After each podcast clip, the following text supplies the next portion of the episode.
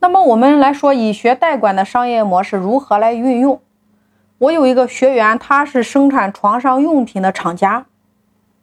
他原来的产业模式叫做招聘三十个员工，全国各地的去找这些家纺店的来谈。然后他也会参加一些行业的展会，透过参展来拿到订单。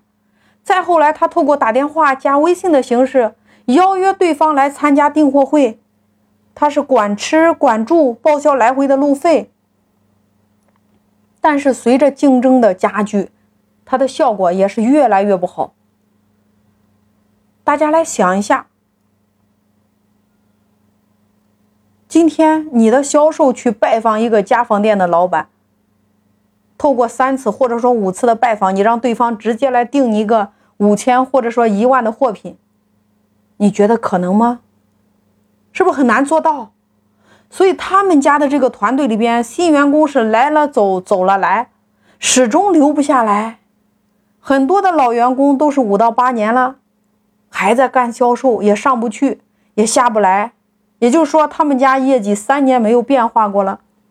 那我们都知道，三年的业绩没有变化，是不是意味着他们企业的利润在持续下滑？因为每一年的成本都在持续的上升，所以他很头疼呀。于是呢，他启动了行业商学院，就是专门针对家纺店的老板进行的一个商学院。现在他有八个销售人员，每一个月大量的邀约家纺店的老板到郑州来学习，学什么呢？学习如何增加门店的业绩，如何让老顾客自动自发的转介绍。他会把这些课程用小鹅通的这种视频课程录了三节，先用微信推送给这些家纺店的老板。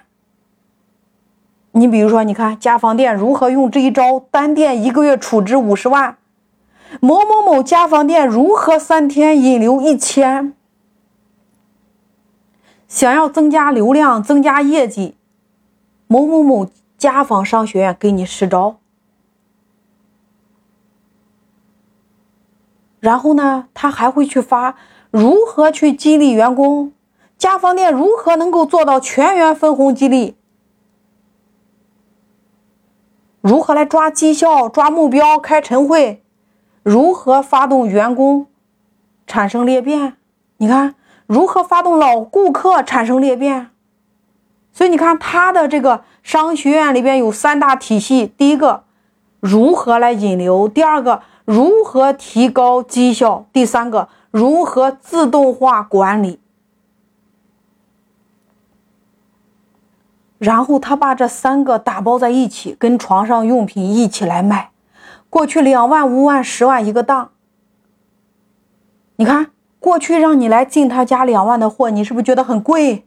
讨价还价，对吗？现在不一样了呀，你订我两万的货品。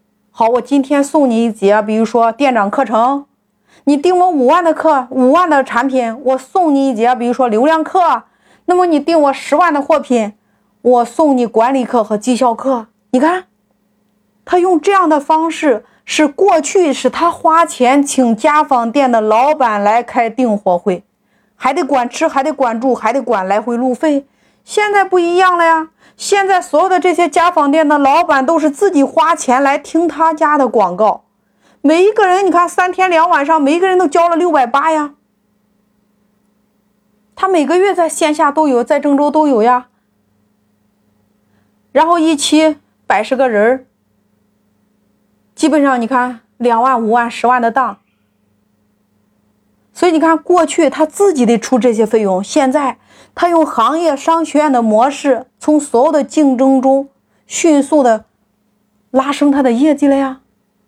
这就是以学代管的商业模式。所以你看，针对家纺店，他可不可以收一个，比如说年费？比如说，你看你订我的货品，比如说十万，然后呢，每一个月三天你都可以来。一年十二次课程，你看，成交是不是水到渠成呀？他为了你的赠品买了你的正品呀。所以说，如果你针对的是全国的，你一定是向上走，建立你的流量入口，成为你行业的商学院，以学代管的形式来拿到你要的流量，然后到变现。